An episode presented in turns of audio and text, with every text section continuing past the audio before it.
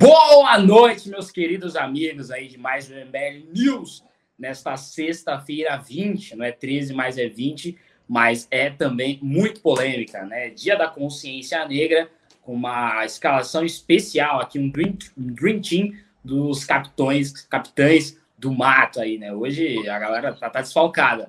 A capitania do mato está desfalcada hoje com tanto capitão do mato aqui, não é mesmo? E aí, dia da consciência negra e dia também que rolou uma, algumas polêmicas né? Entre elas, é, o cara do Carrefour, que foi espancado até a morte, né? Morreu, dois seguranças mataram um, um sujeito negro lá no Rio Grande do Sul, os seguranças do Carrefour.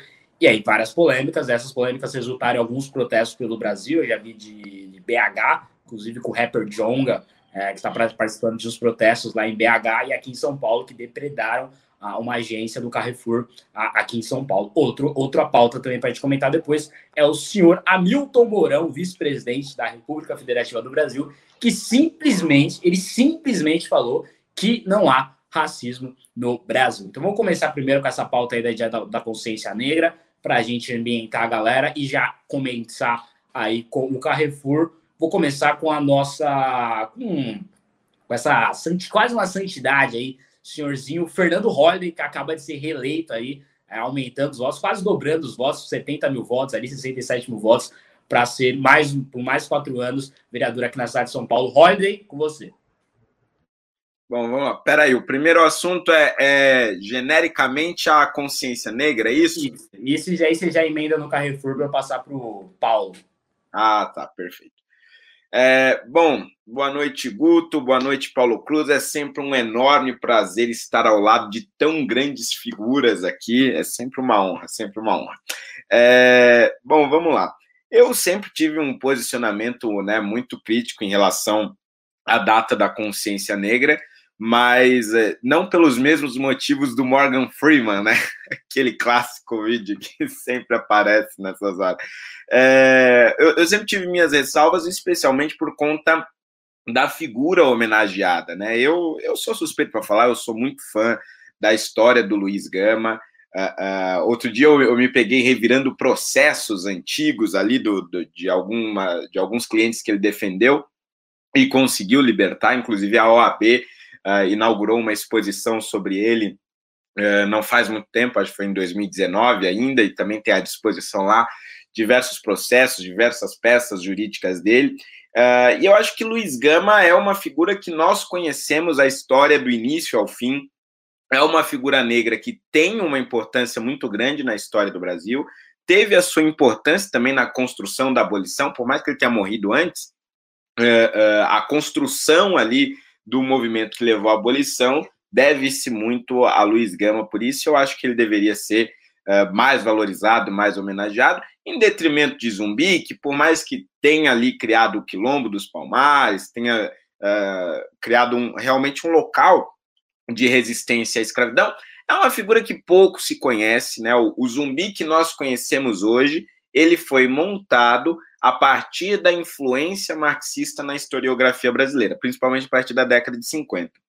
E ele foi criado justamente pensando numa maneira uh, anacrônica até de, de se tentar reproduzir uma espécie de luta de classes que a gente teria tido ali no século XVII. Uh, então eu tenho muita repulsa a esse endeusamento uh, da figura de Zumbi dos Palmares, mas enfim, a data está aí, é comemorada, eu sou voto vencido neste caso, uh, e acho que é importante a gente ter, tentar agora olhar o copo meio cheio. É importante a gente ter uma data no Brasil para relembrar o horror que foi a escravidão e relembrar, claro, o peso do racismo na nossa sociedade, que ao contrário do que disse o Mourão, é sim muito presente, embora se manifeste de maneira é, diferente do que se manifesta nos Estados Unidos, por exemplo. E eu acho que o caso do Carrefour uh, ele é simbólico justamente por isso, porque nos Estados Unidos uh, não se colocaria em dúvida, pelo menos uma grande parte das pessoas, uma autoridade de alto nível, não colocaria em dúvida um caso como esse como uma expressão de racismo. E por quê? Porque nos outros lugares, falando especialmente dos Estados Unidos, o racismo ele é mais explícito e objetivo. Né? Até do ponto de vista de geografia, até do ponto de vista espacial, os negros continuam até hoje muito segregados, né? Que, que o digam os guetos de Nova York. E aqui no, no Brasil a coisa é muito velada. E por ser velado, as pessoas se dão ao luxo de dizer que o racismo não existe ou dizer que um ato claro de racismo, racismo não é, quando na verdade é. eu, eu falei aqui de forma meio confusa, mas no fato é que o que aconteceu no Carrefour dificilmente aconteceria com um cliente branco. E se fosse um cliente branco bem vestido, mas assim, aí é que não ia acontecer mesmo de forma alguma. Uh, e se fosse um negro mal vestido, é, aliás, fosse um negro bem vestido, possivelmente ele seria muito maltratado pelos seguranças, mas talvez não, não tivesse o nível de agressão que se teve ali. Mas eu tenho uma forte impressão, uma forte convicção de que o fato de uma pessoa negra estar ali cometendo algum erro, né? No, no caso ali, o que parecia é que o cara estava discutindo muito exaltadamente com uma caixa de supermercado, é, dá o direito ao sujeito branco racista é, de exagerar na sua reação e até matar alguém, como foi o que aconteceu no Carrefour. Agora, aqui, só para encerrar, eu acho que é muito perigoso nesse momento a gente aderir ao discurso de que uma empresa é racista, de que uma instituição é racista, o próprio Paulo Cruz sempre diz muito isso. Os indivíduos é que são racistas. E eles têm nome e sobrenome. A gente precisa deixar isso muito claro. Porque se a gente começa a tratar do racismo como algo no âmbito das instituições, no âmbito do governo, e não nomear especialmente, né? Eram aqueles dois seguranças infelizes racistas ali, claramente. Não há um supermercado, há o mercado de trabalho. Eu acho que é muito importante a gente é, é, personificar o racismo, porque nós combatemos essas ideias é, e nós combatemos esse tipo de preconceito quando ele está de fato concretizado e não somente no mundo das ideias. Bom, é, eu, eu queria também pontuar umas coisas. É, é, bom, em relação ao Dia da Consciência Negra, eu, eu já tenho, eu tenho falado sempre sobre isso, que assim, primeiro, é, eu pouco me importo se o, o, homenageado do dia é o Zumbi dos Palmares e tal, eu também acho que, claro, a vida, a, a história de Zumbi é uma construção, né, então é uma construção é, dos séculos, então cada século é, viu o Zumbi dos Palmares de um jeito, então começa lá no século XVIII é, com, com uma incerteza até da personificação do zumbi, então não, não, se sabia se zumbi era um termo, era um título, era uma pessoa, se, se tinha mais de um zumbi, ou zombie, como grafava antigamente. E essa história foi se personificando ao longo do tempo, até, como disse bem o, o Fernando, até chegar na década de 50, ter um travestimento, digamos assim, é, jamais caracterizado como, como um zumbi dos oprimidos, digamos assim. Então, hoje ele é uma figura é, que foi capturada por uma ideologia política, então ele serve a essa ideologia política, assim eles manipulam essa figura, que é uma figura, é, apesar de ser é, histórica, ela é uma figura controversa do ponto de vista da sua história mesmo, né? Mas isso pouco importa. Eu acho que o Dia da Consciência Negra deveria ser um dia importante, não só, como você falou, Fernando, a gente lembrar o horror que foi a escravidão, mas também para construir no imaginário do negro brasileiro, sobretudo do jovem negro brasileiro, a ideia de que ser negro no Brasil é diferente de você não ser negro no Brasil. Né? E muitas vezes a pessoa aprende isso por meio da dor, quando ela sofre uma discriminação, quando acontece alguma coisa. Então, geralmente, as famílias não falam sobre isso. Então, esse dia é para mim, sobretudo, deveria ser, não é isso que acontece, mas deveria ser um dia nesse sentido, para a gente é, fomentar discussões que, digamos assim, é, trouxessem uma consciência mesmo do que é ser negro no Brasil e como enfrentar o fato de ser negro no Brasil. Então, é claro que isso não é, é, eu acho que nós estamos partindo de um dado que é a racialização do país. Então, o Brasil é um país racializado, mas eu acho que buscar a superação dessa racialização deve ser um, um objetivo de todos nós, enquanto brasileiros. E esse dia deveria servir para esse tipo de discussão. Infelizmente, nós não temos esse tipo de discussão, que é sempre é muito lamentável, na minha maneira de ver. Eu escrevi um artigo sobre isso em 2015 ou 14, falando exatamente isso e, e não mudei minha posição até agora. Então, quer dizer, as discussões que são importantes não são feitas e a gente vem criando a cada dia da consciência negra um, um clima ainda mais é, divisionista e complicado é, do ponto de vista da sociedade brasileira e do modo como ela vem sendo cada vez mais racializada, né? Bom, no caso do Carrefour, é um caso absolutamente é, é, estupefaciente, lamentável, um caso brutal, horrível de assassinato, né, de assassinato de um homem negro, de assassinato de um homem negro por homens brancos, né? E aí a pergunta é sempre essa, assim, né? Ah, e se fosse um homem branco, isso aconteceria? Então, quer dizer, é esse tipo de contemporização, eu diria, ela é necessária também, porque a gente entende como que funciona essa dinâmica, né? A dinâmica não é só racial, ela é uma dinâmica de estereótipo, né? Então, quer dizer, um homem branco mal vestido, sim, vestido de fanqueiro, ele seria, ele provavelmente seria é, é, pior tratado do que um homem negro de terno e gravata, um terno risca de giz, slim, com um sapatinho né? Bigodinho na cabelinho na régua, bigodinho não sei o quê. Entende? Então, assim, um homem branco é, é, cujo estereótipo remetesse a um suspeito, digamos assim, ou alguém menos digno de receber o respeito e educação das pessoas, talvez não sofresse tanto quanto o homem negro de terno e gravata, tal, bonito, claramente um homem, é, uma figura distinta dos demais. Por outro lado, se você inverte a chave, então quer dizer, claro, que um homem branco bem vestido, ou, ou até um homem branco que tem aquela cara do homem da carteirada, né? Aquele sujeito que já vai falar, você sabe com quem você está falando e não sei o que e tá. Então existe um, um, receio até de você destratar, né? Destratar um homem branco na rua, porque ele pode fazer isso com você, como nós vimos no caso agora da pandemia, que é o negócio da máscara e tal. Você sabe com quem você está falando e tal. Então, é claro que sempre há mais receio de você tratar um homem branco desse modo do que um homem negro. Bom, o fato é que o Alberto Freitas, né, o Beto, ele era um homem negro, ele era um homem negro, digamos, comum, como nós somos, pessoas comuns, né? e que foi brutalmente espancado até a morte por dois seguranças que eram brancos é, dentro do supermercado. Né? Então, quer dizer, não adianta, nada justifica. Ele discutiu com uma mulher, talvez se isso acontecesse no dia da mulher, né, e ele não tivesse sido morto, ele seria um macho escroto que ameaçou bater na caixa de supermercado. Mas a gente não importa mais o que aconteceu, ele morreu. Ele morreu assassinado. Né? Aí, bom, foi um caso de racismo.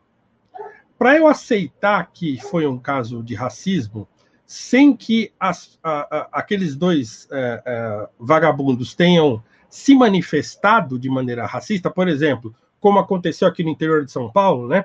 Aquele homem lá da, que, que o rapaz foi entregar comida, ele, seu preto, você nunca vai morar aqui por causa da sua cor e tal. É, então, sem que ele tenha se manifestado de maneira racista é, é, explicitamente, eu só poderia aceitar de é, a priori um caso de racismo se eu aceitasse a tese, por exemplo, do racismo estrutural. Então, quer dizer, aqueles homens são racistas, mesmo que eles não tenham eh, falado nada. Então, o fato deles terem espancado um homem negro até a morte caracteriza um caso de racismo. Né, eu teria de aceitar essa tese. Eu tenho medo de aceitar essa tese, porque racismo é um crime, é um crime inafiançável. Então, a justiça pode ser, né, pode ser incorrida uma injustiça caso esses homens sejam denunciados por racismo. Bom, a delegada disse que não, isso não, não se configurou, eu acho que exatamente pelo cuidado de, de não encontrar um, um, a materialidade do racismo ali nesse espancamento. Agora, vale uma ressalva. Como disse o Fernando, eles podem ter agido desse modo porque ele era negro? Óbvio que podem. Eles podem ter assassinado esse homem porque não o consideraram digno o suficiente para é, ser respeitado? Podem, óbvio que podem. eles podem ser racistas mesmo, de fato, aqueles que falam mal de negros, aqueles que, que onde eles puderem prejudicar os negros, eles vão fazer. Claro que pode. É, e eu acho que isso deve ser investigado. Eu acho que esses homens devem ser investigados. Eu acho que a gente precisa investigar, é, a, saber da vida deles, quem são eles, o que, que eles fazem, o que, que eles faziam, com quem eles andavam, para a gente saber os antecedentes. Então, quer dizer, você vai, você vai procurar a história do fulano, você entra, sei lá, na, numa rede social dele, ele tá com a suástica na parede, né? Então, quer dizer, é bom, aí, né? Então, assim, eu, eu, só, eu só queria ter um, um pouco de cuidado para não cair na narrativa da absolutização do problema racial, mas também não cair no negacionismo de um, de um general Mourão. Que, aliás, né, eu mesmo escrevi um artigo na Gazeta do Povo sobre o general Mourão, criticando aquela fala dele de antes da eleição, que ele falou que o Brasil era um país desse jeito, porque foi, foi, foi é, é, formado por portugueses que eram malandros, por índios que eram preguiçosos, né, e por negro que eram a força, é, é, a, a, força física. Né? E, e eu escrevi um artigo dizendo que ele, ainda que ele não fosse racista de fato, ele estava reproduzindo uma fala racista e uma fala eugenista. Escrevi isso no artigo, os bolsominions ficaram malucos, já naquela época, acho que foi faz dois anos já isso aí, me xingaram pra caramba, me falaram um monte, me atormentaram os terças livres da vida, me vieram para cima de mim, mas enfim. É, e agora ele vem com essa. Não, não existe racismo no Brasil, que é um absurdo completo. Né? Eu tenho discutido se o Brasil é um país racista ou institucionalmente racista. É o nome do meu curso, inclusive, como uma pergunta, né?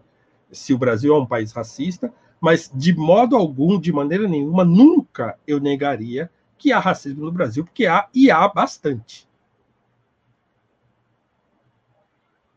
Belíssimas colocações. É... Terminei de modo apoteótico, vocês tá viram? Pá, parei de falar assim, é como se eu fosse o Fernando fazendo discurso. Aliás, parabéns pela eleição, pela reeleição, é.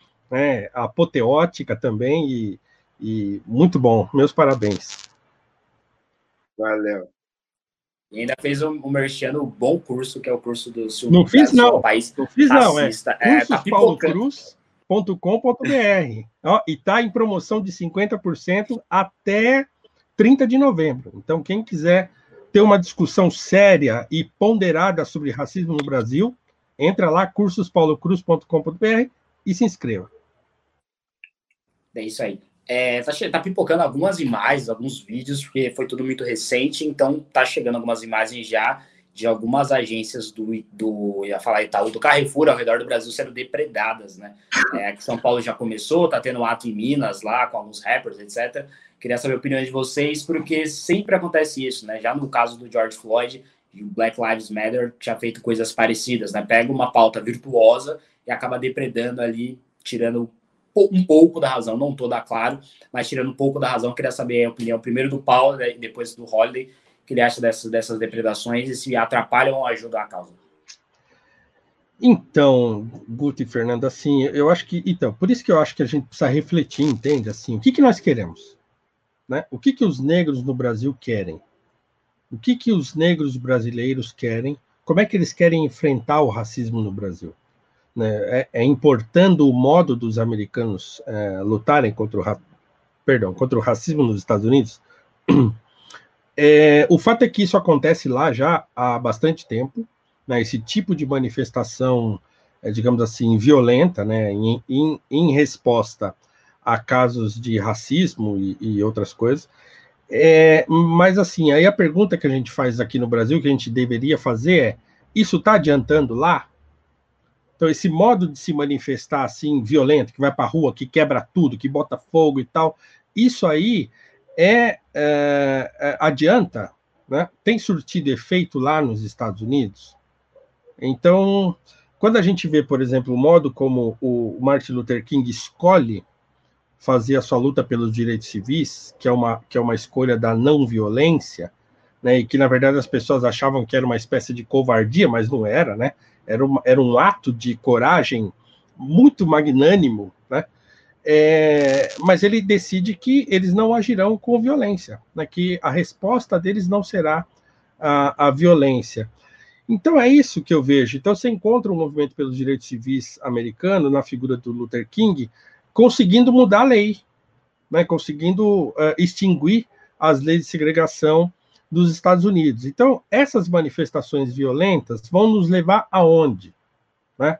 É, então, quer dizer, esse fato de, como o Fernando falou, você atribuir à instituição o problema racial, à estrutura o problema racial, então, quer dizer, está levando as pessoas a depredarem o Carrefour de São Paulo, um problema que aconteceu em Porto Alegre. Então, assim, o fato é o seguinte: é, os mais fracos, os, menos, os com menos recurso, os mais pobres, os mais vulneráveis, sempre vão sofrer as consequências de qualquer ato de violência generalizada. Então, a quantidade de pobres, de negros, de gente que precisa do emprego dentro de um Carrefour, né? É, é, e que pode ser prejudicada por esse tipo de ato. Então, já pensou se eles entram, invadem a loja, tacam fogo em tudo e arrebentam com a loja? Acabou, um monte de gente vai ser mandada embora, vai ficar sem emprego, e pessoas pobres que moram na periferia. Então, assim, o que, que nós queremos, né? Nós queremos enfrentar o problema ou nós queremos instaurar uma guerra civil? Uma guerra civil onde a gente vai é, arrancar os poderosos do poder, os brancos que têm influência e poder, e vamos entrar a gente lá. O que, que a gente quer fazer? É preciso refletir, né? Então, só partir para a violência, né, como uma maneira de protestar, para mim, é, é, é, tem se mostrado infrutífero nos Estados Unidos e acho que também vai ser infrutífero aqui. senhor Fernando Holliday, que você está achando desses depredamentos, que provavelmente vão, vão aumentar, conhecendo a história brasileira do jeito que é, e já entrando agora em outra pauta antes de a gente ir para Mourão, que é a questão do Black Lives Matter, que ao menos nesse ano 2020 chegou no seu, tá, sei lá, apogeu é, de, de fama, de visibilidade na mídia, e esses protestos com muitas depredações são muito corriqueiros por lá. Você tem um vídeo já famoso onde você compara o Black Lives Matter com a KKK, então, eu queria que você falasse dos depredamentos e do Black Lives Matter, e depois o Paulo falar um pouco de Black Lives Matter. É, é de fato, é, é, isso que o, o Paulo falou, né? Acho que não é um caminho adequado, definitivamente. Acho que isso, inclusive, afasta as pessoas é, da, da, luta contra o racismo, da luta contra o preconceito. Inclusive, eu vi aqui uma foto que o Riso é, me mandou, não sei se ele te mandou aí também, Guto, mas seria legal colocar aqui no ar. É uma loja do, do Carrefour sendo toda depredada e uma funcionária negra com um extintor na mão, apagando o, fogo e, e, e, tentando conter toda a baderna ali que, que o pessoal está causando. Então, quer dizer assim, no fim do dia, essa imagem aí, olha, essa imagem é muito forte. Pessoal. Que chocante, hein? Meu Deus é, do céu. então, pessoal que horror. É, dizendo que né, protege aí o, a, as pessoas negras e, e, e, lutando em favor da causa negra, mas no fim do dia, a, ver, a verdadeira história é que a maioria dos negros vão continuar indo trabalhar, vão continuar indo uh, uh, uh, estudar, e aqueles que vão estar protestando mesmo é uma minoria estridente que vai estar fazendo um, um, barulho absurdo e prejudicando o trabalho da maioria de negros, como essa senhora aí que apareceu na imagem tentando apagar o fogo. Então, assim, é, é, esses atos violentos definitivamente não representam a maioria de negros no Brasil. Até porque a maioria de negros eh, no Brasil nem tem tempo para fazer esse tipo de baderno. O cara acorda às 5 da manhã, chega em casa quase 10 da noite, é isso. É, então, assim, eu acho que isso afasta as pessoas da causa, isso transforma eh, o debate público em selvageria e apenas acaba alimentando o ódio, né, cada vez mais no, no debate público. Então, assim, eu, eu, eu repugno isso uh, completamente. Só que o pior é que as eleições nos Estados Unidos demonstrou que, de uma forma ou de outra, é, esse tipo de método funciona. É, a vitória, não só a vitória de Joe Biden, né, dos democratas, porque aí tem todo um contexto lá das maluquices do Trump, não sei o quê, mas a representatividade que o Partido Democrata co conseguiu na Câmara dos Deputados, uh, aumentando ali a sua bancada de ativistas negros que defendiam uh, esses protestos violentos demonstra que uh, esse estímulo ao ódio, de alguma maneira, atinge um determinado eleitorado e provoca nesse eleitorado a vontade de ir votar em representantes dessa causa, mesmo durante uma pandemia.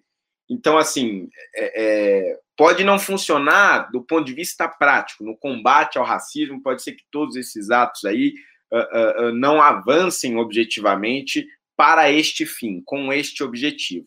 Mas pode avançar com um outro objetivo, que é formar figuras de, de uma esquerda radical e violenta, mas que tem alguma representatividade. Eu tenho medo de que esses protestos sejam alimentados aí pelo desejo uh, desses partidos crescerem cada vez mais. Claro, eu, eu, fiz aquela, aquela crítica, que na verdade foi, uma, foi um, um TikTok né, com o, o Black Lives Matter, especialmente porque eu percebo que há uma influência cada vez maior de dissidentes dos Panteras Negras dentro do Black Lives Matter. Ainda é uma, uma minoria, mas é, é, é os Panteras Negras eram um, um, grupo que defendia a supremacia negra, assim como a KKK defendia a supremacia branca, por motivos diferentes, óbvio. A KKK uh, ah, defendia uma supremacia branca uh, uh, cientificista, digamos assim, né? que os brancos eram naturalmente superiores e os Panteras Negras com a supremacia negra como uma espécie de, de compensação. Mas os dois eram uh, ao meu ver, movimentos segregacionistas, e me preocupa o Black Lives Matter ser hoje, uh, ter uma parcela importante de dissidentes dessa ala do movimento negro, que eu acho que contribuíram muito pouco na, no combate ao racismo e no combate ao preconceito nos Estados Unidos. E claro, o Brasil ele tem uma tendência a querer importar a história dos Estados Unidos para a nossa história aqui e toda vez que a gente tenta importar uma história que não é nossa, o resultado nunca é bom.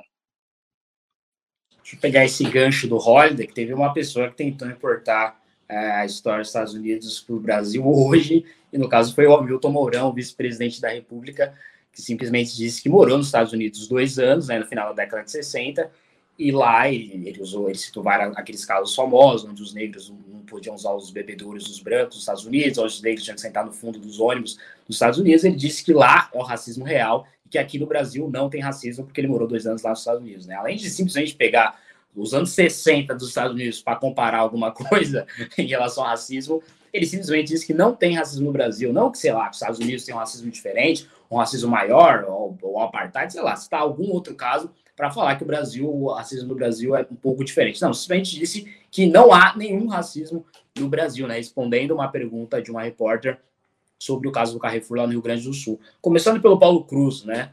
É, qual é o peso, né? Que, é, primeiro, acho que nem precisa responder se há racismo no Brasil, né?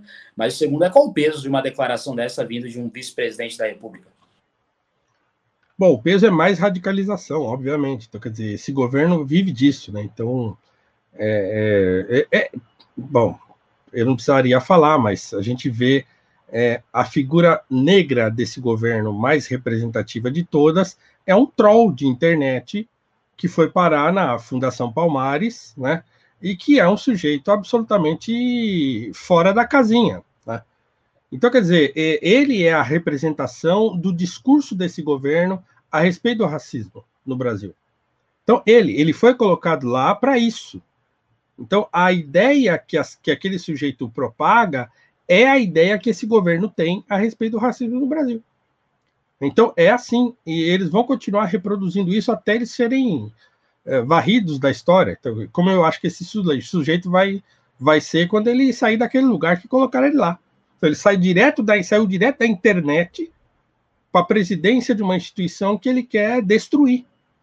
Então é isso. Então é, é a, a, narrativa oficial desse governo é essa: é a do negacionismo e do confronto, porque eles acham que estão numa cruzada santa contra o comunismo. Então, quer dizer, tudo que eles acham que é do comunismo, eles vão negar e vão tentar destruir. Né? Então, eu acho que isso causa mais radicalização, mais problema. Essas pessoas acabam sendo confundidas com aquilo que a gente vem tentando construir há décadas aqui no Brasil, é, é, sobre conservador, pelo menos uma década, né? é, é, sobre conservadorismo, mesmo sobre liberalismo no Brasil. Né, essas pautas foram sequestradas por esse grupo político que agora está se arrogando o direito de dizer que não há racismo no Brasil. Então, assim, nós estamos chegando num, num, num nível de absurdo dessas pessoas, que, assim, não é a pior declaração que as pessoas desse governo já fizeram, né? mas é uma declaração igualmente estúpida e igualmente complicada do ponto de vista dos seus desdobramentos? Então isso causa mais problema, isso causa mais indignação naqueles que, que, que detestam esse governo, que detestam tudo que ele representa, e isso pode nos levar a uma situação de ainda mais violência e não menos violência. Né? Então, é, é, um homem como Hamilton Mourão, que parece que é, é, é viu guerras civis e ajudou em países que estiveram em guerra civil e coisa e mais, né, e coisa e tal, e que já enfrentaram problemas por causa desses processos de, de sociais, né, de divisão social, ele deveria saber disso. Então é lamentável que ele é, não saiba e que ele se comporte como alguém que, que parece que viveu num outro mundo, né, e não nos Estados Unidos, viveu num outro planeta, a ponto de fazer uma declaração tão é, descabida como essa. É tudo muito lamentável.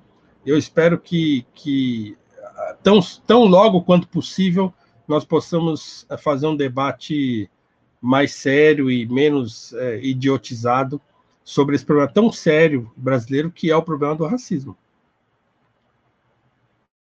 É, qual o peso dessa declaração do Mourão? Né? Mourão que era visto há um certo tempo como mais moderado do que o restante do governo, né, em relação às, às ao menos declarações dele sobre educação, sobre até no coronavírus, sobre saúde, sobre meio ambiente, né, ele que toca algumas áreas sobre meio ambiente, era visto como uma pessoa moderada. Agora, pela segunda vez, é, já tinha falado antes, na transição no governo, que um dos problemas do Brasil era que era formado por negros e índios, etc. E agora, pela segunda vez, ele dá um, não é uma gafa, né? Dá uma declaração desastrosa dessa, é, falando que não há racismo no Brasil. Qual é o peso dessa declaração, até pelo, pelo futuro do Brasil? Né?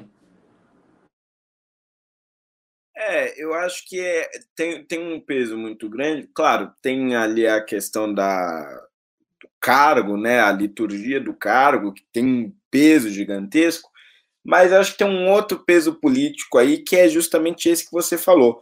O Mourão, até aqui, ele era visto como uma figura moderada, né, uma espécie de equilíbrio dentro de um governo onde o, onde o presidente mede o peso de negros por arrobas, né? E, fala outras tantas uh, barbaridades.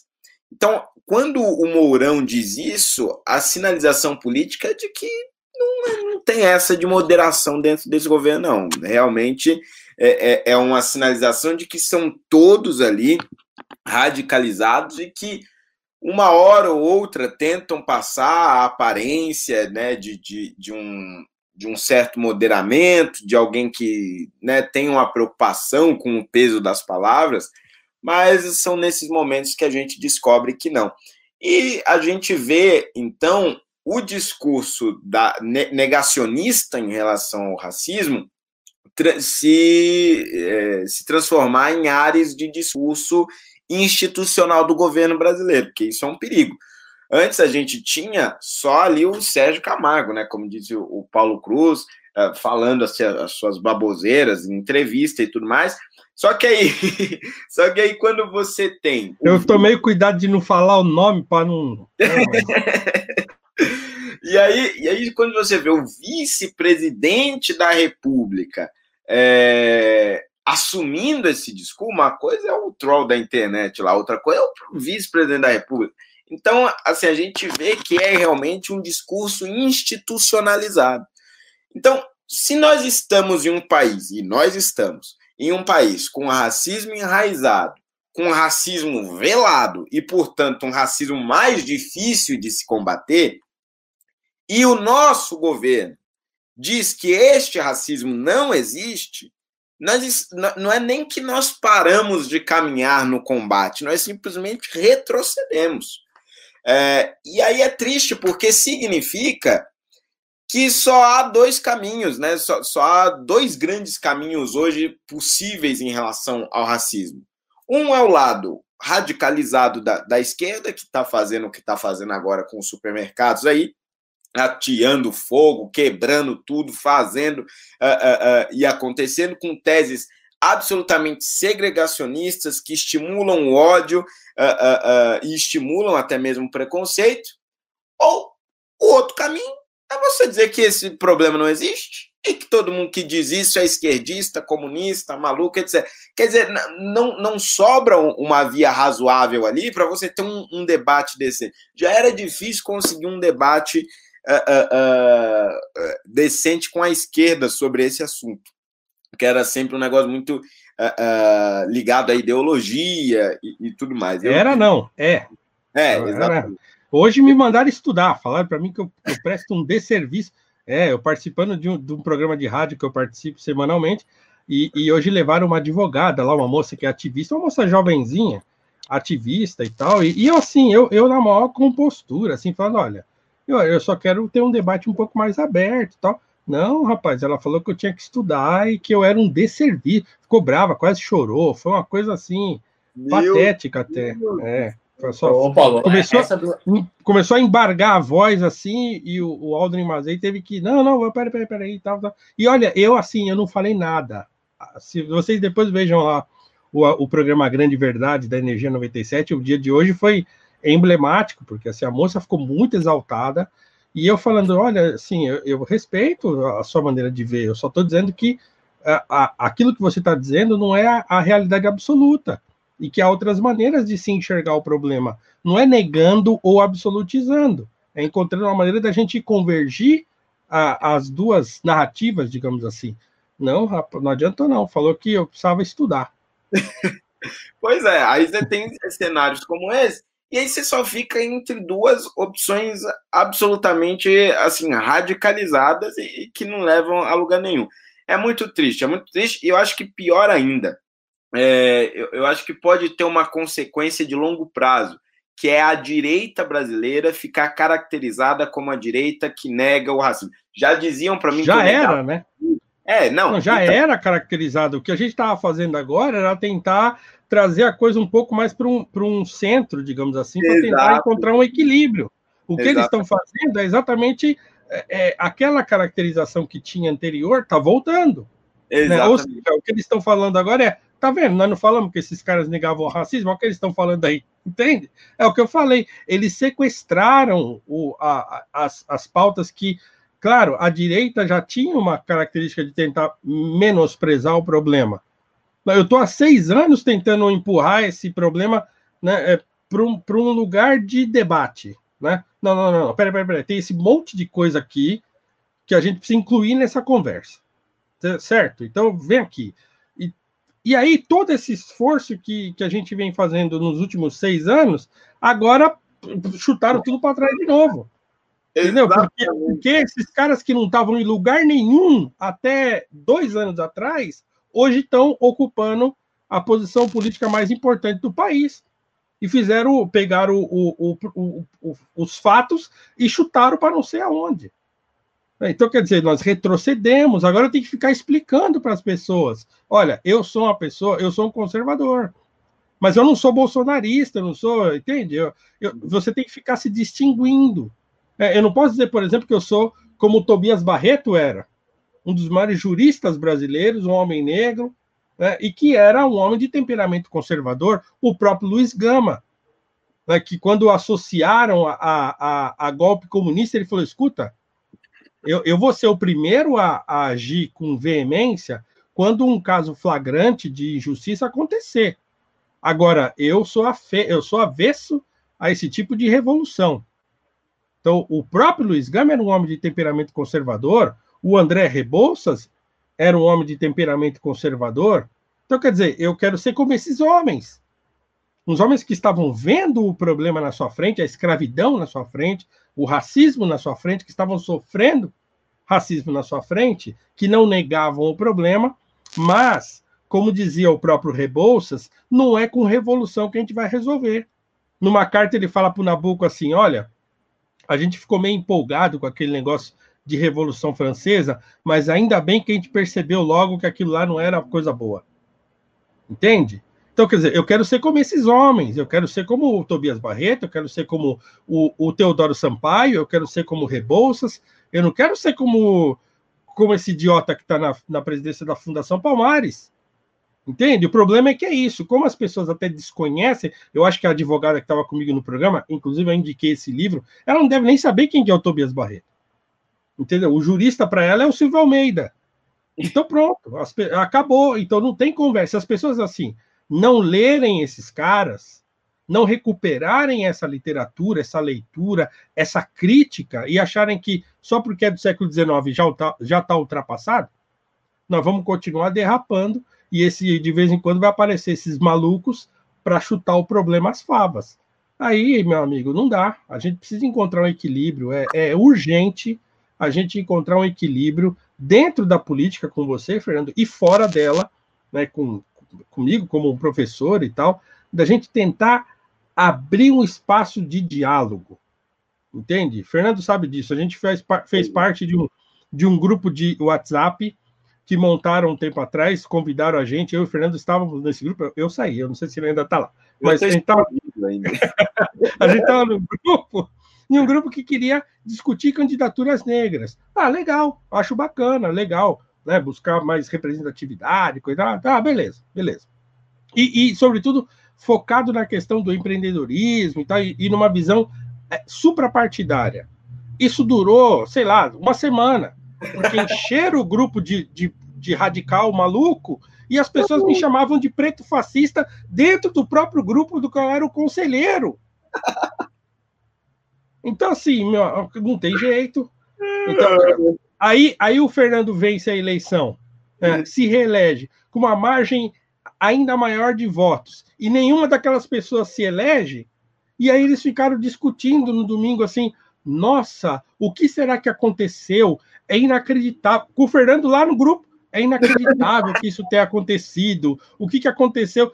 Aí eu soltei um, um, um tomahawk lá dentro, falei um monte, falei: vocês nunca vão deixar de ser um grupo sectário, sem qualquer relevância, entendeu? Inexpressíveis, porque vocês não conseguem pensar fora dessa escravidão mental que enfiaram vocês.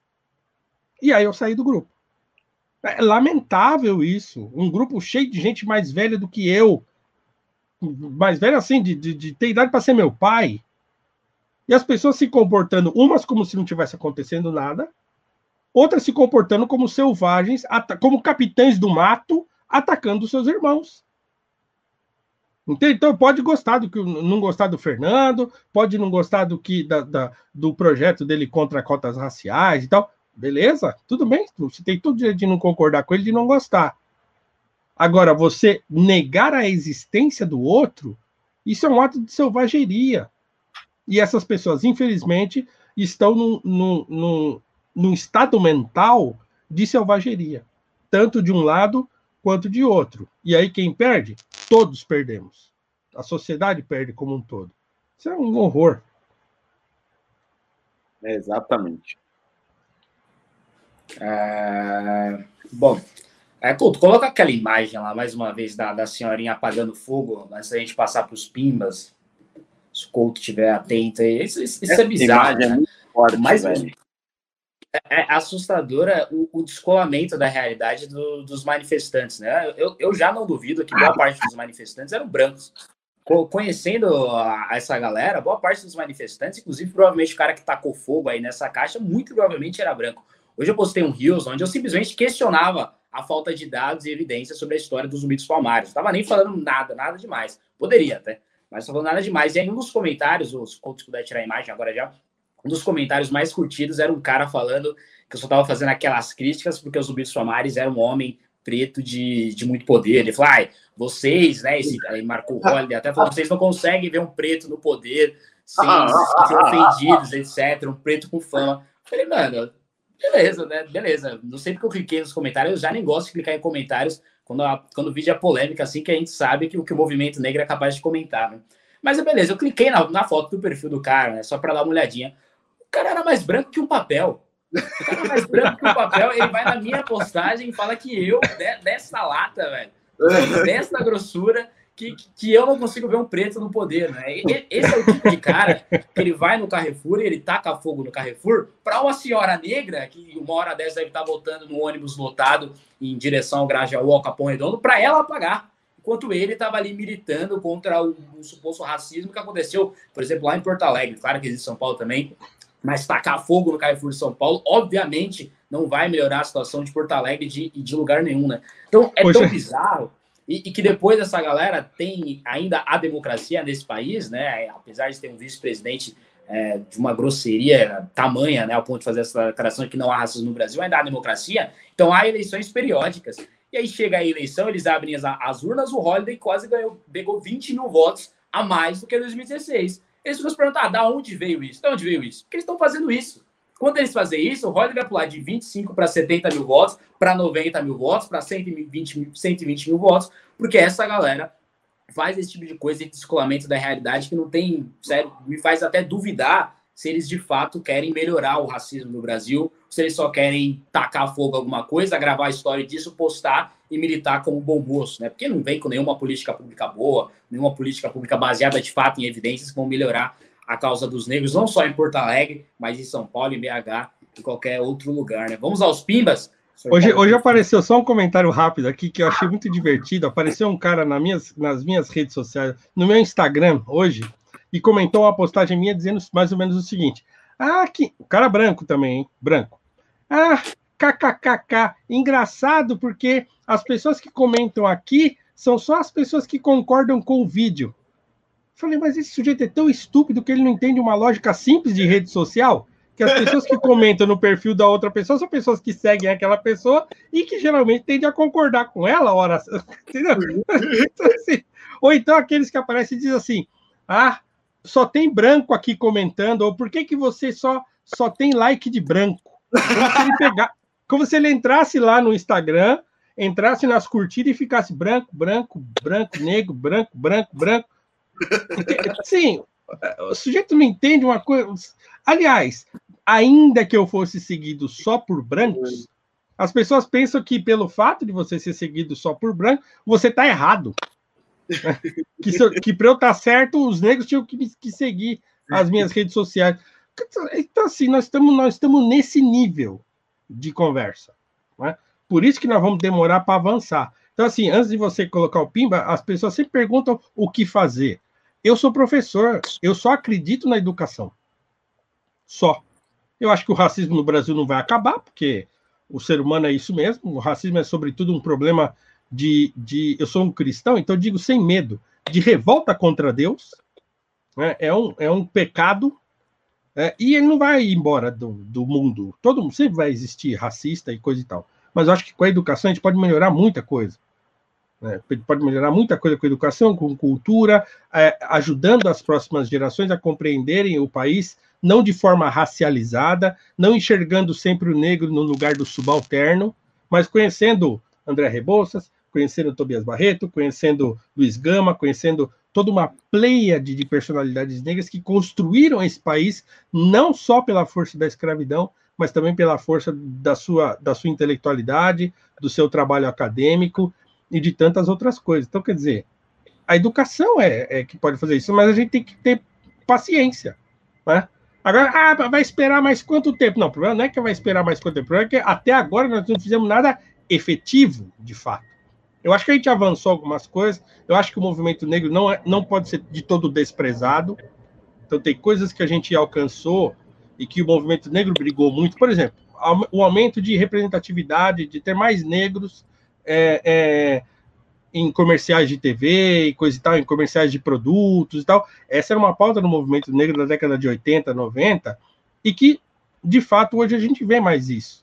Então, eu também não quero jogar todo mundo no lixo, já, movimento negro é tudo uma porcaria, porque não é.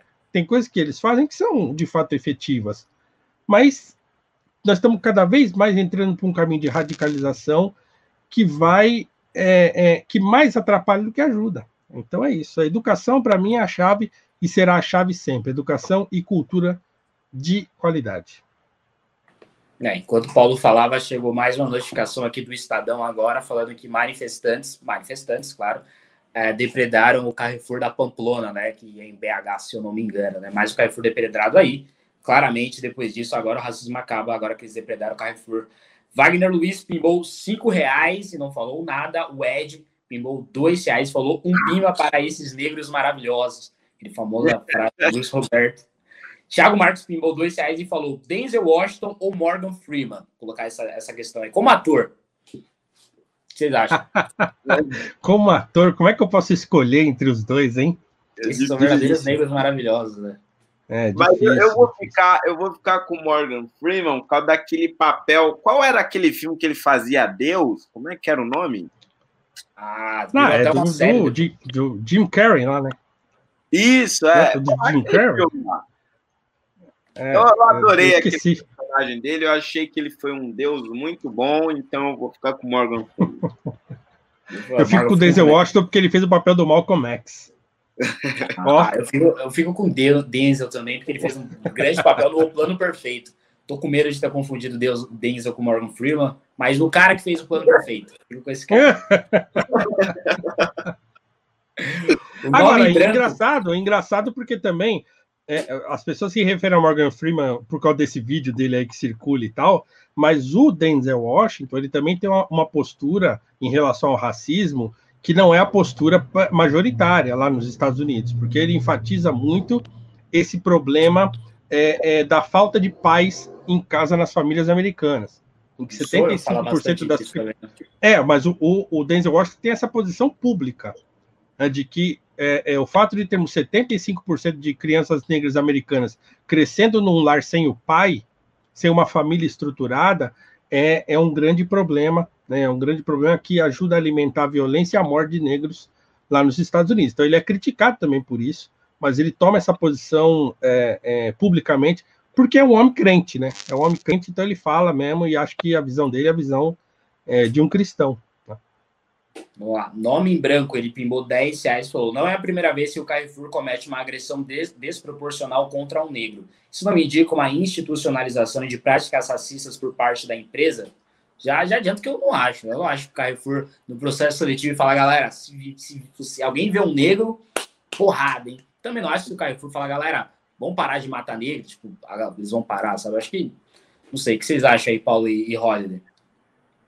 Olha, eu, na verdade, eu não lembro de outro caso famoso no Carrefour envolvendo isso. O último caso polêmico do Carrefour foi do cara espancando um cachorro lá, mas não de racismo, ou eu tô doido, e teve vários aí. Tem, outro, tem outros casos, né? Tem esse do Dog, tem o de Quinta, né? Que é o do que a gente está comentando hoje. Tem um caso que eles simplesmente deixaram o funcionário morrer. O funcionário simplesmente morreu dentro do, do negócio. E eles ah, e, e, eles, e eles cobriram o fulano, assim, né? É, mas, cobriram o fulano mas, mas, não foi, mas não foi espancado, não foi. É, uma, uma pessoa morreu dentro de uma loja, do mercado e, é. e, eles simplesmente cobriram o corpo enquanto as pessoas, enquanto a, o SAMU não chegava lá, e a loja ficou aberta. E vamos tocar o bar.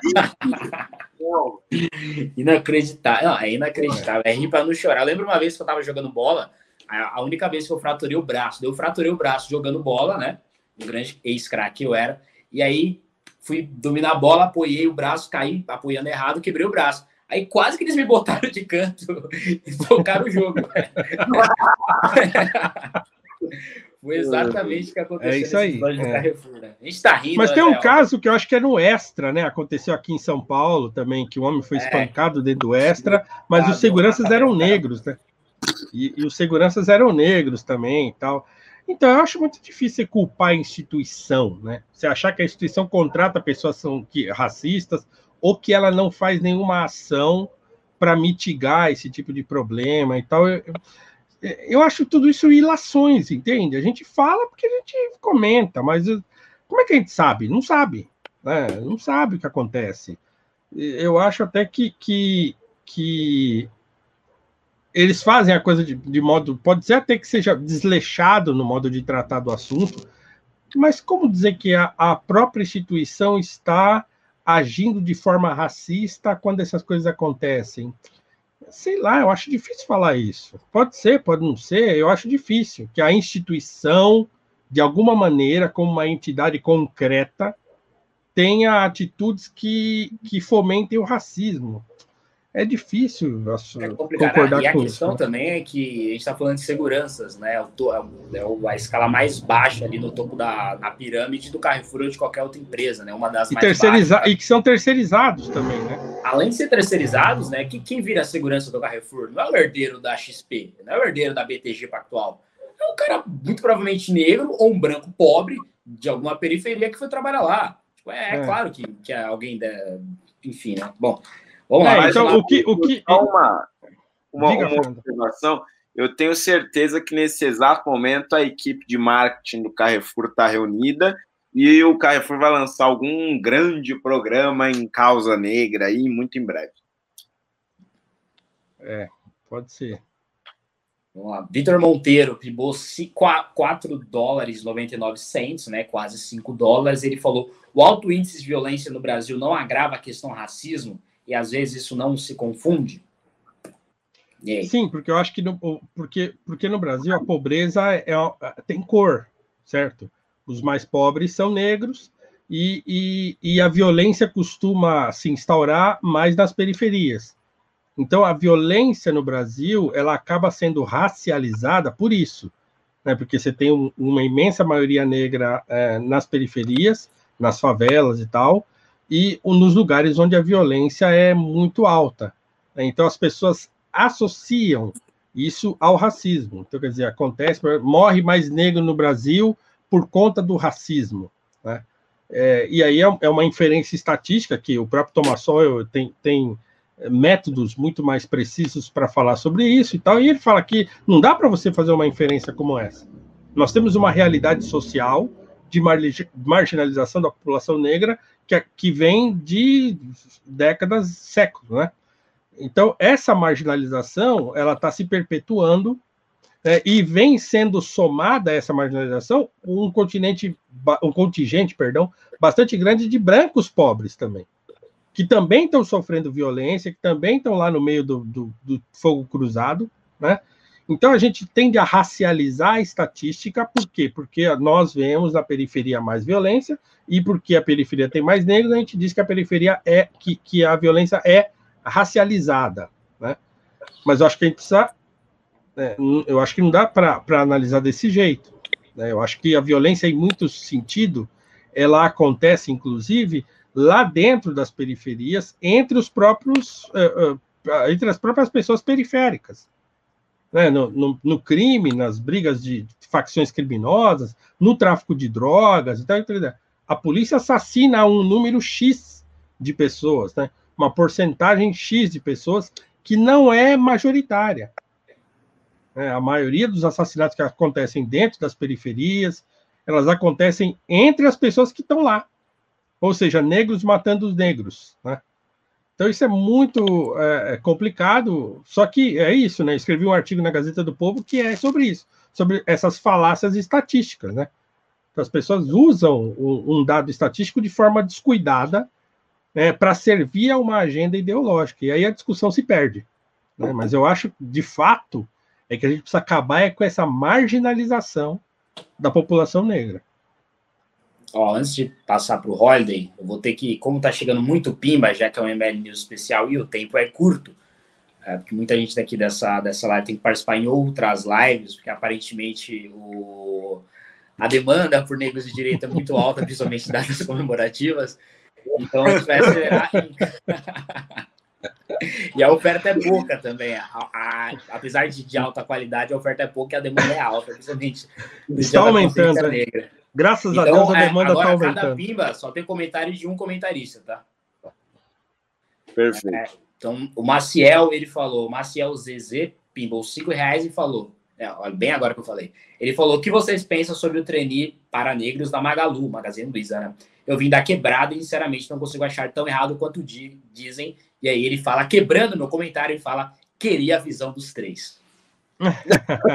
vou falar rapidinho, vou falar rapidinho. Tem um artigo na Gazeta do Povo sobre isso, mas eu vou falar rapidinho. Isso é muito bom para a empresa e, é, e tem muito pouco efeito para o, o para aquilo que se destina. Primeiro porque só uma elite, entre aspas, negra vai conseguir chegar lá, porque nós estamos num país, meus amigos, em que quase 50% do jovem pobre, ou seja, do jovem de maioria negra, evade do ensino médio, não termina o ensino médio. Então, quer dizer, esse programa trainee vai servir a uma minoriazinha da minoriazinha negra lá que consegue fazer uma faculdade.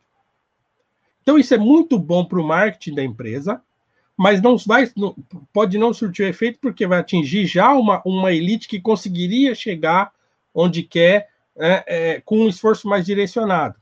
E também porque você também não consegue garantir o futuro dessas pessoas na instituição. Então, se eu quero aumentar a porcentagem de negros na empresa, falar, ah, eu quero ter aqui na empresa é, 30% de, ou 60%, 50% de CEOs né, negros. Como é que você vai fazer para manter essas pessoas lá? Você pode enfiar 20 pessoas num programa de trainee, no final do programa todos reprovarem. Ou no meio do programa, metade sair, falar, não quero mais trabalhar aqui, arrumei outro emprego, porque esse programa de trainee me ajudou, já arrumei outro, tchau, e vai embora. E aí chega no final do programa de trainee, de 20 você só tem 5. E aí você tem que fazer de novo o processo. Entende? Então, assim, eu acho que não, não me, melhora muito pouco para as pessoas, para a população, para a população negra, mas para a empresa é um baita do marketing. Holiday?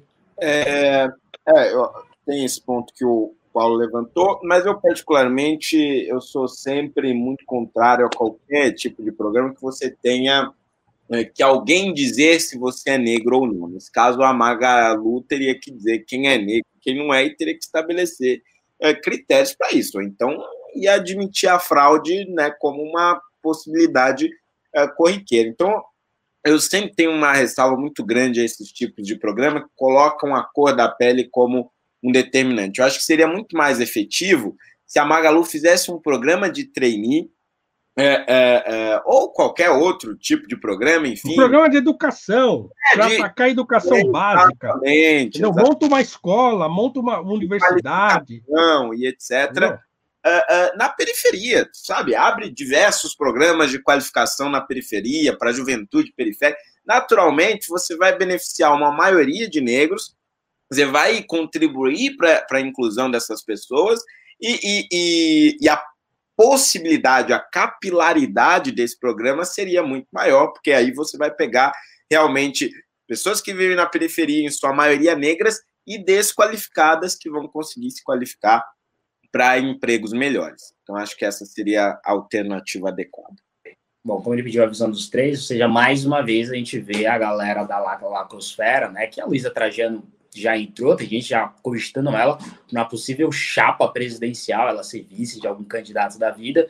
É, ela faz o programa de treininho, enquanto boa parte dos brasileiros não tem nem saneamento básico. Ou seja, boa parte dos negros fazem cocô no chão enquanto alguém está discutindo meia dúzia de vagas para treininho. Ou seja, isso não muda nada o problema e acaba jogando mais coisa para debaixo do tapete, enquanto eles conseguem likes ali e talvez ele alguma barganha até política e econômica ali, né? Bom, Continuando, o Gustavo Mortari pimbou 10 de 90, quase 11 reais, não falou nada. O Felipe Cavicchioli, Cavicchioli falou Holiday, pimbou 10 reais, falou Holiday.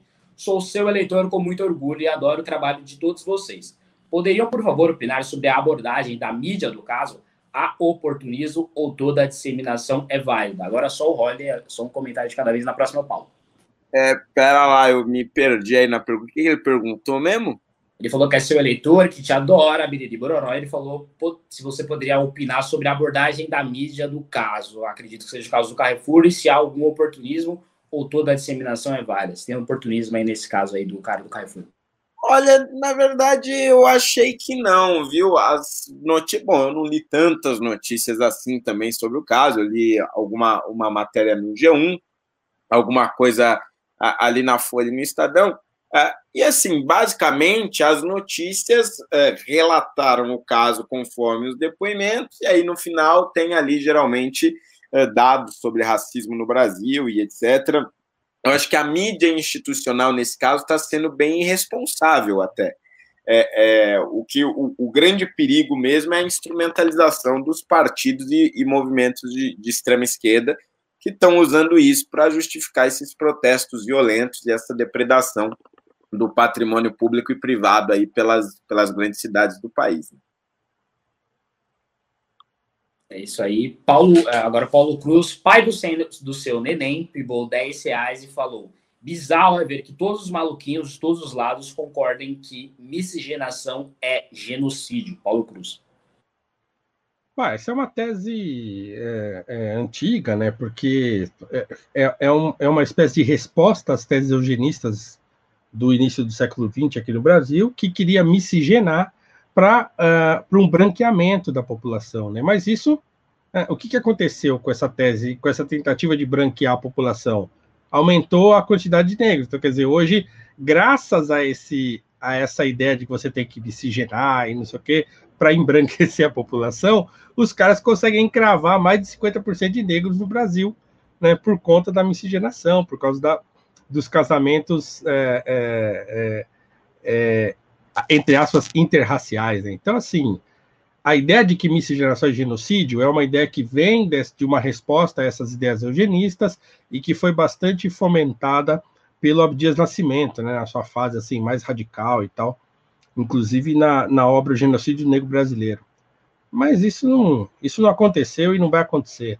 Eu acho que a gente não deve ter medo de mistério. As pessoas têm medo disso, né? Ainda hoje ainda falam sobre isso como se isso fosse uma, um, um, um problema, né? Você um negro casar com uma pessoa branca e tal, é bobagem. É a famosa palmitagem, né? A Pri Pompeu, ela pingou 7 dólares canadenses e falou: bancada ótima, e parabéns, Holiday. Se morar em São Paulo, também teria votado em você. Bota Valeu! Mas eu, eu votei no Holiday, minha mãe também votou no Holiday e meu pai votou no Pavinato. Mas iria Olha. votar no Holiday, só que ele disse que o Holiday já estava eleito, então ele ia votar em outro. Elizabeth Gonçalves pimbou 20 reais e não falou nada. É, agradecer ao Lucas Galvani, que é um novo membro aqui do nosso canal do YouTube. É, Daniel Santos pimbou 10 reais e falou: segura o pimba negro aqui. e a Rita, a Rita Bertin. Eu não seguro aqui, vou passar minha conta então. É, vai pro role esse negócio aí, ficar segurando o pimba negro. A Rita Bertin também falou um pimba bem, bem negrão. Ela pimbou 20, 20 reais aqui, falou um pimba bem negão. Pai do seu neném, mas pimba 15 reais, falou por que dar ênfase em artistas estrangeiros? aí ele fala, grande frase, grande frase que é Kid Bengala é muito maior que Denzel ou Morgan Freeman. Rodrigo. Nós temos, nós temos aqui o grande Otelo, Milton Gonçalves, tem grandes atores negros brasileiros. Né? Exato, exato, exato. Kid Bengala também é um grande e, ator e. E, e, atrizes, né? E atrizes. Rodrigo LMB Pimbou Cigais falou: o uso da palavra raça para nos diferenciar me deixa constrangido. Não consigo enxergar qualquer diferença entre nós. Abraço. Agora quem responde? É o Paulo ou é o Rolly? Já me perdi aqui. Acho que é o Paulo. Não, mas é isso. É, o fato, assim, é que é, tá, eu acho errado, mas isso. Ah, tá, não está mutado, não, né? Ah, eu acho que está errado, mas eu acho que nós, nós vivemos numa sociedade ainda racializada. Acho que ele precisa superar isso. O caminho de superação é importante. Mas não dá para simplesmente parar de falar, não vamos mais falar nisso. Não dá, né? Não dá para falar mais em, é, em fazer referência à, à, raça, porque a gente ainda é, vive um país racializado, né? Então nós temos que procurar um dia, se Deus quiser, superar isso e, e largar isso para lá, mas vai demorar. Uh, agora o Anderley Pastrello, pimbou 5 reais, falou: a instituição é responsável pela ação de seus funcionários. No mínimo são negligências. Fernando Holliday lembrando que os seguranças são terceirizados. É, só que assim, o, o Carrefour, ele cancelou o contrato com a empresa responsável pelas seguranças, é, pediu a demissão imediata e garantiu que os dois fossem pegos, né? Foram presos, estão na cadeia uh, agora. Eu, eu, sinceramente, agora, o que, que o Carrefour agora pode fazer? Eu não consigo imaginar. Mas vai ter uma Ou mesmo tentativa... antes, né, Fernando? Ou mesmo antes, como é que você é, vai saber antes que o cara que você está contratando é racista. É. Eu, eu, eu não vejo como eles poderiam ter é, prevenido isso e não vejo agora como eles podem é, é, é reparar de alguma forma. A gente pode pensar em indenizações e, e etc.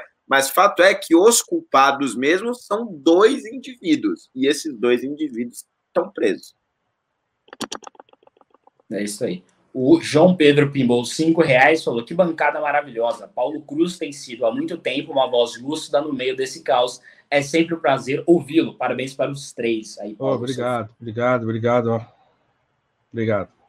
Matheus Bueno, essa também vai para o Paulo. Uh, ele pimbou dois reais e falou: deveria acabar a autodeclaração de cor raça. só um adendo que a burocracia ela vai se reinventando, então agora tem semi-cotas raciais dos partidos. Então não tem como você acabar com essa autodeclaração cor-raça, que aí vai acabar atrapalhando depois para você ter as cotas partidárias, enfim. Mas e aí, Paulo, você acha que deve acabar essa autodeclaração? S ou N? Não, é assim, eu acho que não vai acabar, né? O fato de eu querer que acabe ou não, acho que a gente já está já tá num processo que isso aí não acaba mais, né? E, mas tem um, tem um negócio importante que eu até falei hoje. Então, é assim, autodeclaração só serve para a faculdade, para cota. Porque, por exemplo, num caso como, como aquele que aconteceu aqui em São Paulo, por exemplo, né, no, do rapaz que foi atacado, né, na, o entregador e tal, falaram que ele era negro, né? O próprio, o próprio sujeito que o, que o ofendeu, o ofendeu como se ele fosse negro, mas quando você pega o rapaz e olha para ele, ele é mais claro do que o. Ele é, sei lá, da cor do Pavinato, da cor do, do, do Arthur Duval.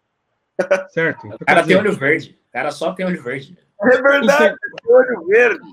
Entendeu? Então, assim, é, autodeclaração serve só para cota, mas quando é para falar de estatística de violência, quem escolhe a cor das pessoas são os ativistas e os, avatares da imprensa. Então, eu acho que assim, claro, é, é, um conceito é um conceito ideológico essa coisa da autodeclaração, mas eu acho que infelizmente a gente já não consegue mais se livrar dele não. Também acho. Lucas Galvani pimbou cinco reais e dez centavos e falou: Salve MBL, Arthur governador, Holiday prefeito. Abraço para Patos de Minas. Aí, Holiday. É nóis, ah. pela confiança. Eli Doni Darko pimbou cinco reais e falou: Pera deitado de lado, levantando o braço enquanto diz how it's going. Como vai? Eu não entendi. Beleza. Marcelo Ferraz, ele entregou 20 reais e falou: o desleixo com o processo de contratação das empresas de segurança e com o treinamento dos colaboradores que defendem a agressão como ocorreu ontem não é motivo suficiente para considerar a empresa responsável pela morte? Essa é para os dois, né? Esse é o penúltimo. Não, eu acho que sim, eu acho que você tem que responsabilizar. É, mas aí é uma questão da, da empresa de segurança, né? Que treinou mal os dois ali, né? É, mas. Ela treinou mal por quê? Porque ela não. Ela não, ela não sei lá, como é que você consegue treinar uma pessoa que você conta? Descobrir se essa pessoa é racista? Tem que mostrar uma foto do negro e ver se ela toma um susto? Se ela tem. Ah! Né? Se ela dá uma porrada, né? Você mostra uma foto de um negro, ela mete o soco. Eu não sei, entende? Como é que você vai descobrir isso? Não, mas você vai, você, se você vai, vai perguntar quando você vai contratar a pessoa, você gosta de negros? É. Eu não sei, gente, falando sério. Eu acho, claro, se você. porque se for um racista mesmo, ele não vai nem procurar o um emprego, porque ele vai falar, putz, vou ter que dar, lidar com. Se você segurança, vou ter de lidar com essa gentalha e provavelmente muitos negros, então eu não quero. Então, não, não mas, mas ô, ô, Paulo, eu, tô, eu tô pensando aqui do, do ponto de vista de, independente do racismo, assim, acho que um segurança bem treinado, centrado, ele não ia espancar alguém até a morte. Seja Exatamente. Você não vai dar Sim. vários soquinhos na cabeça. É segurança, você não é boxer. É. Exatamente, exatamente. Então, então, mas o que eu estou dizendo assim, não é um problema do racismo, né? Ah. Nesse caso, é um problema de um segurança de, de se contratar qualquer, qualquer pessoa louca para ser segurança, né? Verdade. É, é isso aí. Tem mais dois. É, o Drax, Drax 32, por 5 reais, falou: Pera, derrubando o microfone no chão. Acho que ele estava tentando linkar. Já, já não entendi, cara. O André Mello pimbou 10 reais e falou: Acreditam em brancos de pele escura e negros de pele clara? Essa pode ser os dois respondendo, porque é o último pimba. É, é uma maneira de ver, né? Há quem diga, não, porque o, o, o, o mestiço, né, o mulato, o, o, pardo, né, ele é um branco de pele escura ou é o negro de pele clara, né? Então, essa é, uma, é, é e, e, há, inclusive, é, pessoas que são mestiças, que são pardas, que falam, eu não sou negro, eu sou, eu sou mestiço, sou pardo, né? Então, há aí um movimento, inclusive, dos pardos aí que não querem ser negros e tal, então... Gente, eu acho isso tudo uma perda de tempo desgraçada, né? É a tropa do pardo. Tem a, é, tem um movimento, aí tem nação mestiça, pardo de não sei o quê, pardo de Schrödinger, sei lá. É, o que ainda falta é movimentos engraçados. Bom, esse foi o último Pimba. Queria deixar ali é, mais uns minutinhos para cada um fazer as suas considerações finais sobre esse dia tenso, com o Milton Mourão falando mais uma bobagem com racismo no Carrefour, ou não, sei lá, no Carrefour, com depredações já em São Paulo e Minas, e sei lá, em alguns outros lugares que ainda não vi. Esse dia turbulento que ainda é o dia da consciência negra, né? O dia comemora-se também a morte de zumbis palmares. Alguns minutinhos aí para cada um e aí a gente encerra.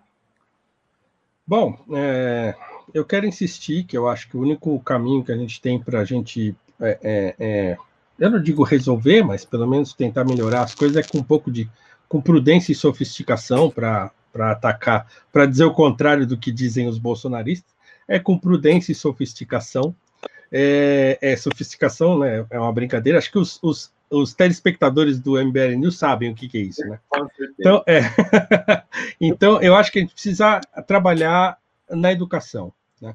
Então, mais uma vez, eu quero pedir a vocês que estão nos assistindo que entrem lá no meu site, cursospaulocruz.com.br é uma singela maneira de tentar recomeçar né, ou reconfigurar o debate sobre racismo no Brasil. É importante que quanto mais pessoas fizerem o curso, terem, tiverem acesso a esse material, não é porque é meu curso, não é porque eu estou vendendo, mas porque a gente também, é, eu sou professor, eu estou vendendo o meu trabalho, né?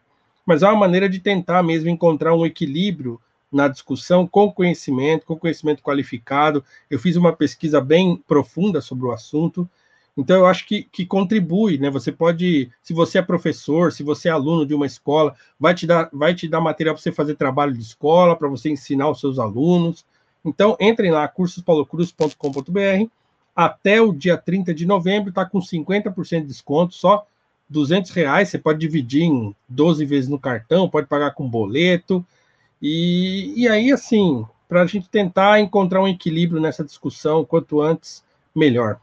É isso aí. Obrigado, meus irmãos. Estamos aí, estamos juntos. Até uma próxima oportunidade. Rodney. É, bom, acho que eu vou aqui encerrar só me despedindo apenas. O, o Paulo aí. Ah, peraí, peraí. Chegou, chegou três pimbas. Vocês sabem como funciona ah. aqui a lojinha? É só você falar que acabou os pimbas, que a galera tira do bolso aquela moeda. É, Mas vamos lá. Primeiro é. 8 e meia ah, velho, mas aí tá. Peraí, só, só os últimos três pimas, né? Se o público deixar, que aqui quem manda é o freguês. Aqui o pai do CNN pimbou mais 3, 10 reais e falou: os piores racistas são aqueles que fazem acenos para os progressistas. Quem não lembra do ministro que, tentando lacrar, descreveu uma pessoa como negro da melhor qualidade, da melhor qualidade? Nossa, verdade. E o Daniel, chegou mais um, tá? O Daniel Oliveira falou: Comendador, ainda estamos esperando o seu livro. Pimbou 5 reais. orem por mim. ele virá, ele virá. Eu, se tudo der certo ano que vem. Mas vai dar, vai dar, vai dar. Ah, eu, eu, já tô, tô muito atrasado já, vocês não têm noção. Vai virar. o cara demorando para fazer o livro. Theo Lyman pimbou 5 dólares e falou: O que acham de Candace Owens?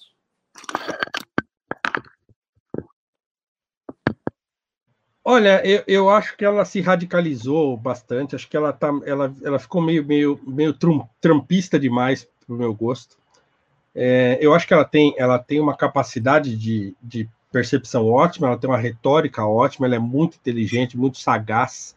Eu acho que o movimento que ela montou lá, o Blacksit, é um, é um negócio absolutamente genial do ponto de vista de luta política e de, de informação e tal. Mas eu acho que ela, nos últimos tempos, se radicalizou muito e ela até entrou numa onda meio assim de. Né, o caso do George Floyd, por exemplo, ela lá, ah, é porque ele era bandido, porque ele tinha antecedentes e tal. Então, acaba, é, acaba é, é, se tornando uma, um negócio. É, a, a falta de solidariedade, a falta de compaixão e tal, só porque você quer é, combater a narrativa da esquerda, por exemplo. Né? Então, eu acho que ela andou assim radicalizando um pouco, mas eu, eu ainda acho uma pessoa relevante, eu escuto sempre tal o que ela fala, é, apesar de achar que ela que ela deu uma uma passada no ponto assim ultimamente. Eu não sou o único negro conservador que tem dito isso. Muitos negros americanos têm feito essa crítica a ela. O Coleman Hughes é um deles, é um jovem negro americano é, muito centrado, assim, um, um, jovem intelectual negro, e ele também fez essa crítica a Candace Owens, e outros também têm feito. Mas, sem dúvida, ela tem uma contribuição importante nesse movimento todo de livrar o, o negro americano da senzala ideológica do Partido Democrata. Bom, a, o último agora, para a gente encerrar, e aí se chegar algum será lido nos próximos news, que no caso vai ser na segunda-feira, será na segunda-feira. Edson da Silva Oliveira pimbou 5 reais falou: sou branco, pobre e ando mal vestido. Fui seguido pelo segurança no mercado, perguntei por que estava me seguindo e se ele continuasse, eu disse que iria processar o mercado. Fernando Holliday. E já coloca seu encerramento aí também. É, eu acho que é aquela coisa lá que o, que o Paulo falou, né? A, a, a vestimenta, o estereótipo de um suspeito, uh, na maioria das vezes, tem muito mais uh, uh, presença né, ali do que propriamente a cor da pessoa. A não ser que se, você esteja ali uma pessoa realmente é, é, é racista, né? Mas eu diria que, na maioria dos casos, a vestimenta tem realmente um peso muito grande. É, bom, eu encerro pedindo para as pessoas me seguirem aí nas redes sociais, arroba Fernando Holiday, conforme está aqui. E aquela minha frase de sempre, né? Por hoje é só, pessoal. Mas segunda-feira estaremos de volta nessa boa e velha videoconferência. Vocês em todo o Brasil, porque o MBL é nosso. Ele é muito nosso. Tchau, tchau. É isso aí. Tchau, tchau. Obrigado pelas audiências e pelos pimbas. Sigam as nossas redes aí. Valeu, galera. Boa noite.